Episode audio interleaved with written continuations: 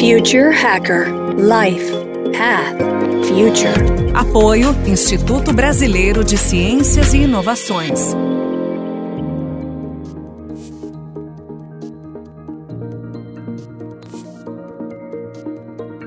Olá pessoal, bem-vindos de volta ao Future Hacker, aqui com um papo ótimo com o Rodrigo Arnaud.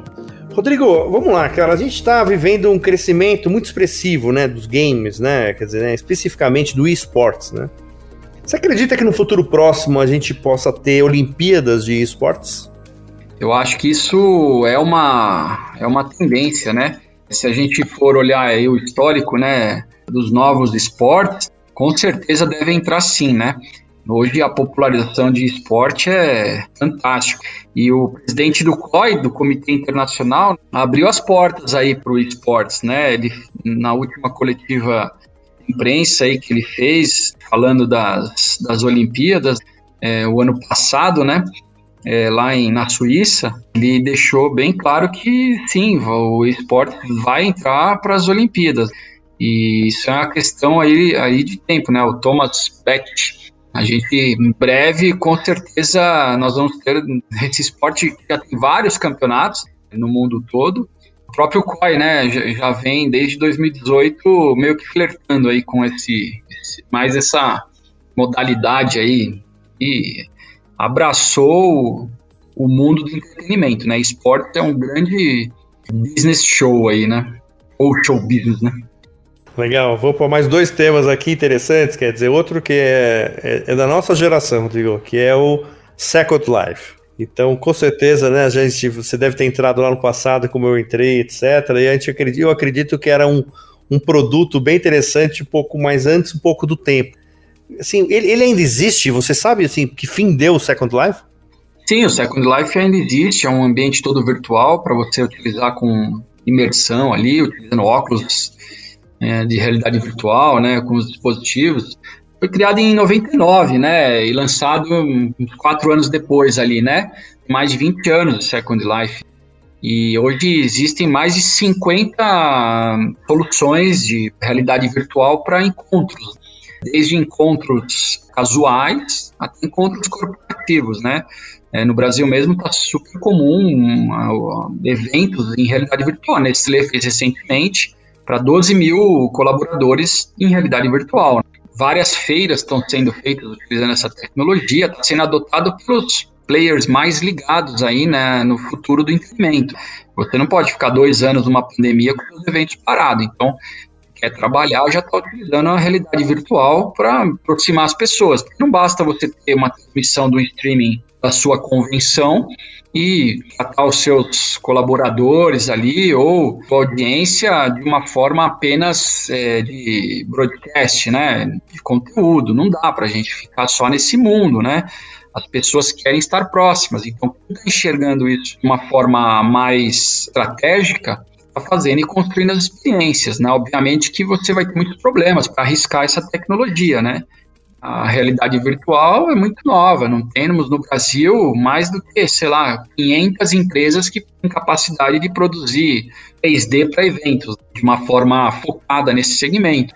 Enquanto que quantos, quantas empresas de eventos ou marcenarias ou, sei lá, né, cenografia, empresas de cenografia nós temos no país, né? 10 mil, 20 mil, e já tem quantos anos de experiência. Então, problema das tecnologias imersivas para encontros é realmente a usabilidade com o usuário final, né? Você às vezes é, é, é muito mais inteligente você fazer só um streaming, né, para uma convenção, para um encontro, do que inventar toda uma, uma pirotecnia tecnológica tem que saber usar isso de uma forma inteligente, é uma inteligência para os negócios. É, levantar dados das pessoas que estão participando, onde elas estão, promover ali encontros e, e, e, interagir com as pessoas, distrair as pessoas lá dentro. Você não pode jogar as pessoas com um avatar dentro de um ambiente virtual, sem instruí-las do que elas podem fazer com aquele avatar, pessoas acabam desistindo, né, do espaço e elas preferem ficar lá sentado olhando um vídeo no YouTube, né? Tem muito aprendizado para ser feito. As pessoas têm que aprender a fazer eventos. Quantas pessoas no Brasil são especialistas em fazer um evento, né? promoveram um evento, criaram um RSVP lá para confirmar a presença. Quantas empresas promovem, fazem casamento? É, compara isso no virtual. Quantas empresas sabem fazer um casamento no ambiente virtual, né? Por mais que o Second Life foi um pioneiro nisso, né? O problema do Second Life era sempre a, a placa gráfica do seu computador para renderizar isso na época, né? Hoje é, uma grande parte dos computadores tem placas dedicadas de vídeo, né? Então, é pela, pelo boom dos games no mundo inteiro, né? E isso é, per permite com que essas máquinas já estão prontas para uso nesses eventos em realidade virtual. Até recentemente eu participei do evento é, ocorre presencialmente em Austin, mas foi online, né? Que é o South by Southwest, sxsw.com, né? Para quem não conhece. E um dos amigos, uma das amigas minhas que estava participando, ela utilizou a máquina do filho de, de joguinho lá de computador para ela poder entrar nesse ambiente, né? Então é bem interessante, né? Como as pessoas têm que se adaptar. Quem quer tá na vanguarda, experimentando, é os early adopters, né? Então, Second Life, por mais que tenha 20 anos, hoje essas 50 plataformas que tem disponíveis, quem quiser conhecê-las, pode me passar um e-mail que eu passo uma lista aí, né? Vou, vou dar o e-mail até lá do, do, do, espaço do Esconderijo Hub, né? Arroba Arnaut, A-R-N-A-U-T de tatu, arroba esconderijo.xyz, né? Me passa, eu, eu, eu, forneço aí das aulas essas, essa lista de comparação dessas plataformas, né? Por curiosidade. Mas tem várias, como Virbela, Engage VR, VR né? VR1, né? Ou VRChat, que é a plataforma que foi adotada lá até pelo SSW, né? Tem cinco plataformas nacionais que eu acho que podem ser é, ótimas opções para quem está no Brasil, que tem mais facilidade de língua, de customização da plataforma, né? Vale a pena conhecer.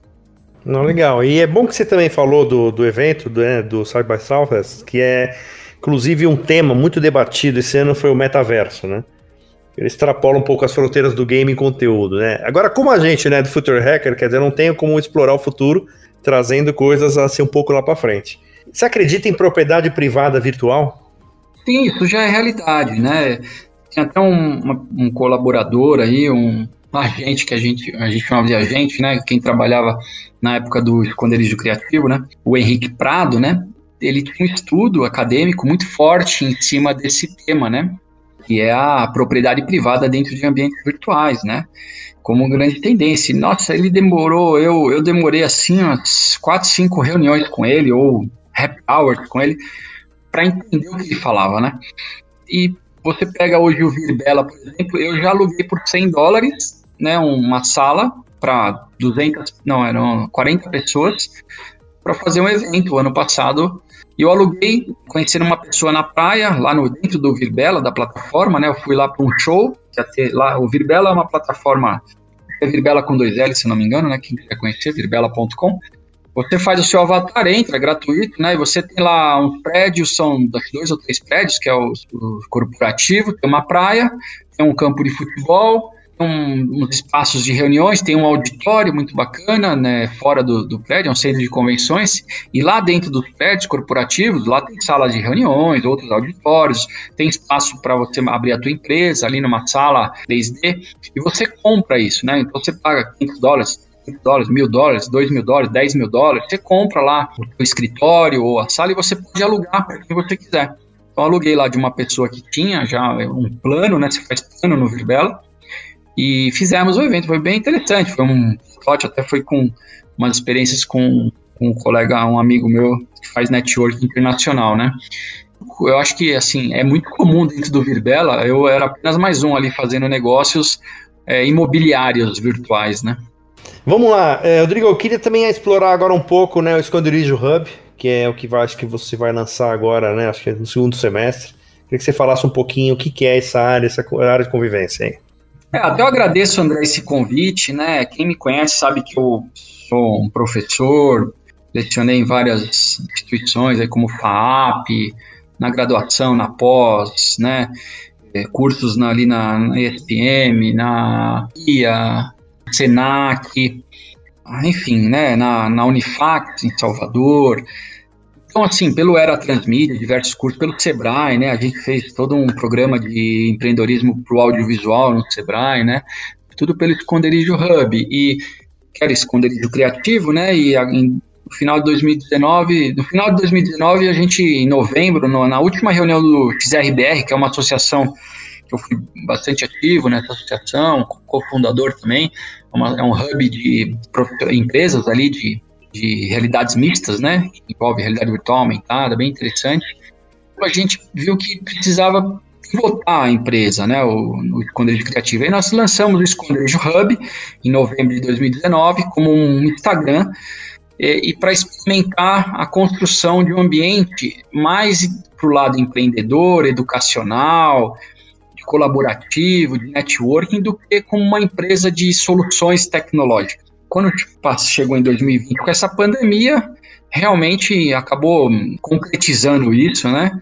E a gente, a gente parou com as atividades do esconderijo criativo em dezembro de 2020 e eu reforcei um investimento que eu estava fazendo desde 2018 num imóvel aqui na região da Zona Leste, em São Paulo, né? Na região da Aricanduva, Itaquera. E, e nesse imóvel, é, a gente migrou o nosso escritório, que era na Paulista, para cá. E eu transformei o espaço aqui desse prédio, né? Num ambiente colaborativo. Passou por uma reforma, no meio do ano passado a gente prototipou algumas coisas, né? Eu, eu já estou aqui nesse escritório desde novembro, né?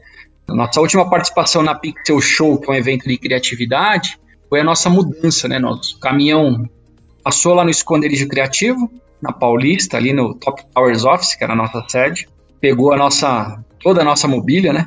Inclusive uma montanha-russa, um carrinho de montanha-russa em realidade virtual, nosso último investimento nessa área de equipamentos. E eu tinha duas decisões na época, né? Ou eu comprava 300 mil reais de equipamentos de realidade virtual para alugar para eventos, business plan desse modelo, ou investia nesse novo empreendimento.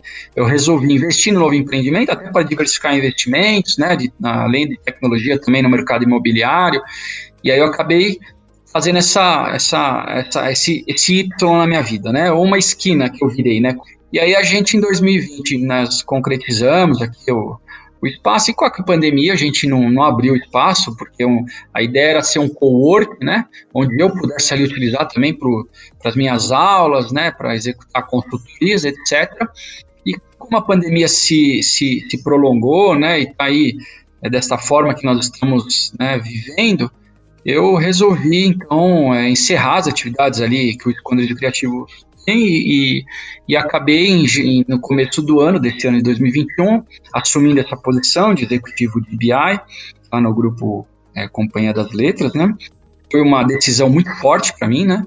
E uma, uma experiência incrível ali, né? É, em relação à, à aplicação de todos os conhecimentos na área de inteligência de negócios e e esse legado que eu deixo do Esconderijo Hub, né, que é o, esse espaço, esse co-work, né, é onde eu hoje até trabalho, meu home office está sendo nesse espaço. Basicamente, eu fico aqui nessa dedicação total ali para essa minha nova posição.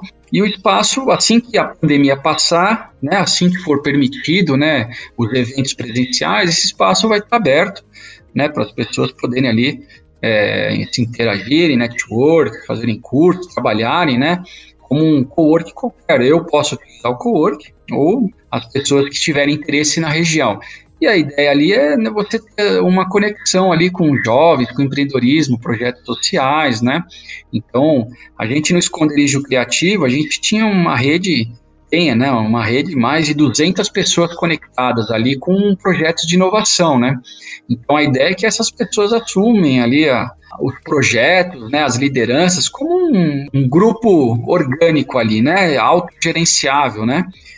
é como se fosse uma gestão imobiliária, né? Então, uma, um agente imobiliário toma conta do espaço, administra, as pessoas utilizam, tem toda a parte de, de estrutura, né?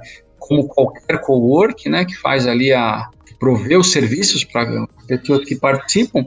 E o mais interessante são os eventos, né? São os eventos que ocorrem ali nos melhores horários, que as pessoas possam acompanhar online ou presencial, né? Um happy hour. Isso faz parte de um, um legado, né, que eu, eu construí, que eu deixo.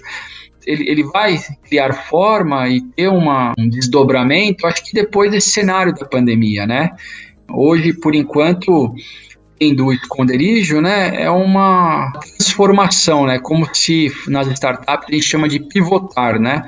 Então a empresa que eu tinha, que era o esconderijo criativo, teve toda a dificuldade, né, para se adequar com a pandemia por causa dos eventos. A gente estava 100% focado a atender os eventos. Então, os últimos eventos que eu trabalhei foram as eleições de 2020, né? A gente deu consultoria, prestamos serviços ali, oferecendo soluções na área de realidade aumentada, inteligência artificial, para apuração das eleições, tanto na CNN Brasil como na Record News, né?